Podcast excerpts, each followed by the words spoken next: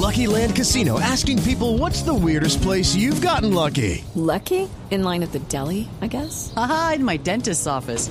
More than once, actually. Do I have to say? Yes, you do. In the car before my kids' PTA meeting. Really? Yes. Excuse me, what's the weirdest place you've gotten lucky? I never win and tell. Well, there you have it. You can get lucky anywhere playing at LuckyLandSlots.com. Play for free right now. Are you feeling lucky? No purchase necessary. Void where prohibited by law. 18 plus. Terms and conditions apply. See website for details.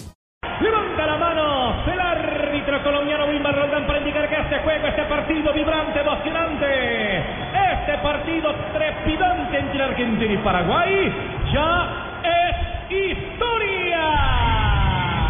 Ha terminado el juego Argentina 2, Paraguay 2. Tremendo partido Argentina 2. Paraguay 2. Blue Radio, el resultado de las deportivas es empate. Con este resultado, miles de jugadores están ganando millones de pesos con apuestas las deportivas. Consíguelo en todos los puntos autorizados del país. Facilito, autoriza con juegos. Esto es Blue Radio, el relato de Carlos Alberto Morales, la voz del gol en Colombia. Juega en el estadio y se vive en Blue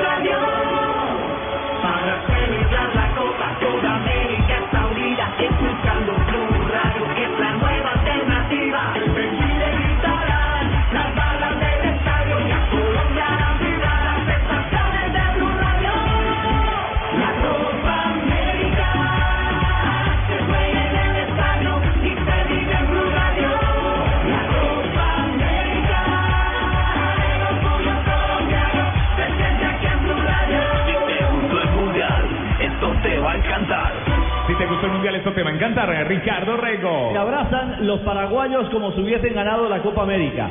Y es que lo hacen porque en realidad es una victoria. Este 2 a 2 a los paraguayos les va a inyectar emocionalmente fortaleza. Los argentinos se van derrotados. Juanjo, este partido estaba en el bolsillo al final de los 45 minutos y el partido cambió tangencialmente en los 45 finales para una Paraguay que con garra, que con pundonor y con algo de juego, sobre todo en esa capacidad y condiciones en lo aéreo, logró equiparar las cargas y al final poner a sufrir a Argentina. El espíritu combativo de los paraguayos talló claramente en este partido, pero creo que eh, no debe haber tenido lugar si la Argentina no se caía tanto en la segunda parte. A ver, habla Chiquito Romero, el arquero argentino. así, tuvieron una, alguna vez que lograron concretar, hay que seguir. El dominio fue importante en el primer tiempo, quizás una diferencia más abultada hoy.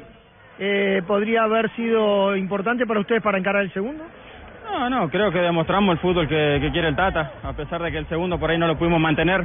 Eh, se vio lo que queremos, se vio lo que quiere el Tata, así que esperemos, esperemos ir por este camino. En estos días habías anunciado que iba a ser durísimo, parece que es así. Sí, sí, sin lugar a dudas, seguro. Sudamérica es así, no hay, ninguna, no hay ninguna selección que te regala nada. Sabíamos que Paraguay jugaba duro, bueno, tenemos que seguir, Sigue siendo candidato a Argentina, lógicamente. sin lugar a dudas. Gracias, Sergio. Esta es el Blue Radio, el resultado de las deportivas. Aquí el resultado de las deportivas, empate con este resultado. Miles de jugadores están ganando millones de puestos, millones de pesos. Las deportivas. Pasaba Chiquito Romero. eh, sin dramatizar demasiado con el resultado, pero seguramente la procesión va por dentro. Habla Nelson Valdés. Aedo Valdés, figura paraguaya. más.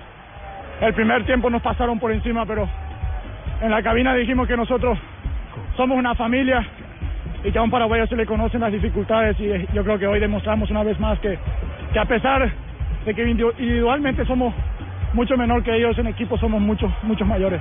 Porque ese primer tiempo sin posesión y ese cambio que ha tenido Paraguay en el segundo tiempo.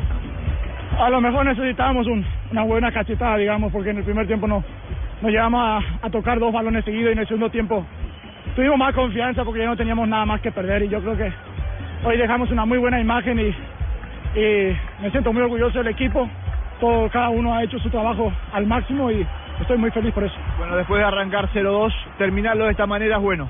Es muy bueno y para nosotros es como una victoria ya que eh, hemos hecho, como te digo, al máximo posible cada uno, empezando por el utillero hasta, hasta el técnico. Así que feliz con el resultado. Felicidades. Gracias. Nelson Aedo Valdés. Nelson Aedo Valdés, goleador paraguayo, el que marcó el primer tanto, el hombre que nos demostró esta noche que siempre se puede. Siempre se puede. Sabemos que los propósitos se logran cuando se dice siempre se puede. Banco Popular. Somos Grupo Aval. Vigilado Superintendencia Financiera de Colombia.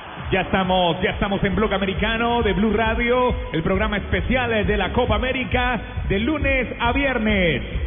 Lucas Barrios, goleador paraguayo esta noche, marcó el agónico empate sobre la hora. Lo escuchamos. Muy difícil porque Argentina tiene jugadores que manejan bien la pelota, pero creo que nosotros eh, supimos aprovechar eh, los errores que tuvo en el segundo tiempo y también tuvimos para convertir otro, otro gol más, pero bueno, estamos muy contentos porque queremos volver a, estar entre los primeros lugares, queremos volver a hacer la copa que hicimos en el 2011 y, y hoy creo que empezó el paso positivo. ¿Qué te pidió Ramón cuando entraste? No, que entre, que, que de lo mejor, él sabía que, que venía entrenando muy bien la semana y gracias a Dios hoy lo pude ratificar con un gol. ¿Te pica con un triunfo? Sí, contra Argentina, eh, digamos que en este último minuto es, es como un triunfo por el grupo difícil que tenemos, ¿no? Gracias, Lucas. No puede olvidar eh, el oyente de Blue Radio que Argentina sí, era, y como lo dijo Aldo Valdés, nos pasó por encima Argentina en los primeros 45 minutos. Pero los goles llegan. Cortesía de Zamudio, un error defensivo que capitaliza bien Messi y en velocidad Agüero para definir. Y posteriormente en una pena máxima en la que todavía no nos ponemos de acuerdo. No nos ponemos de acuerdo nosotros y creo que no se pone de acuerdo todo el continente. Sí, frente a la alternativa de si fue o no fue. Bajo el análisis de nuestro analista, el número uno de Colombia, Rafa Sanabria. Si, si nuestros oyentes vieran la cara de Rafa. Número uno en Sudamérica, por favor. No, no fue pena máxima. Eh, digamos que al final eh, coincido con Rafa en el detalle en que, en que Di María eh, se mete en carrera y se hace tocar, se hace, se hace eh, el, el- el jugador eh, que, que recibe finalmente el contacto, producto de, de- de la zona que ocupa. Pero, pero en la parte complementaria se resquebraja completamente esa Argentina que había tenido licencias y facilidades. Recién lo decía Nelson Aedo Valdés y coincido plenamente con su análisis. Ese 2 a 0 en el entretiempo se miraron y dijeron, peor que esto no podemos estar. Un Los- papelón. Los envalentonó, lo hizo, los hizo salir para adelante. Y creo que a la Argentina les generó el efecto inverso. Los relajó. Argentina salió relajado al segundo tiempo y el fútbol moderno, y más contra Paraguay, no podés salir a jugar relajado. Y, y hay otra cosa, los partidos se ganan desde el banco y se ganan con los cambios. Y O creo que. Martino hoy se equivocó en los cambios. Exacto. No, no leyó lo de Roncaglia. Bueno, pero, pero, exacto, eh, se equivocó el Tata, pero fíjense lo que hizo Ramón Díaz. Claro, el hombre varios. que mete a Lucas Barrios es el que finalmente No, le da el, el contra el volante que entró, el que, el que se marcó de amarilla, eh, González. Denis González, le González. cambió la cara al ataque de Paraguay. El cambio de posición de Aedo Valdés al retrasarlo también empezó a generar muchísimo fútbol. Claro, paraguayo. y le permitió a Zamudio también sumarse en ese bloque ofensivo. Es que Paraguay se jugó la vida. Y Silva ayudó mucho. Paraguay fue Paraguay tremendo. se jugó la Pero- vida, atacó a lo ancho, pero- ocupó los espacios y tuvo a un Silva que sacó dos pelotas de gol determinantes en los 45 finales. Pero Ricardo, yo no sé si es eh, sentirse muy grande. Argentina lo es. Pero yo creo que el Tata Martino se sintió muy grande. ¿Usted cree que Por- subestimó a Paraguay? Claro, porque es que, eh, como está diciendo Ricardo, Paraguay estaba atacando. ¿Y qué hizo el Tata? Metió dos hombres para atacar cuando tenía que darle equilibrio a la mitad de la cancha. Tenía en el banco a Vilia, que lo metió ya al final, que venía de lesión. Y tenía también a Gago, y, y- y finalmente no lo hizo.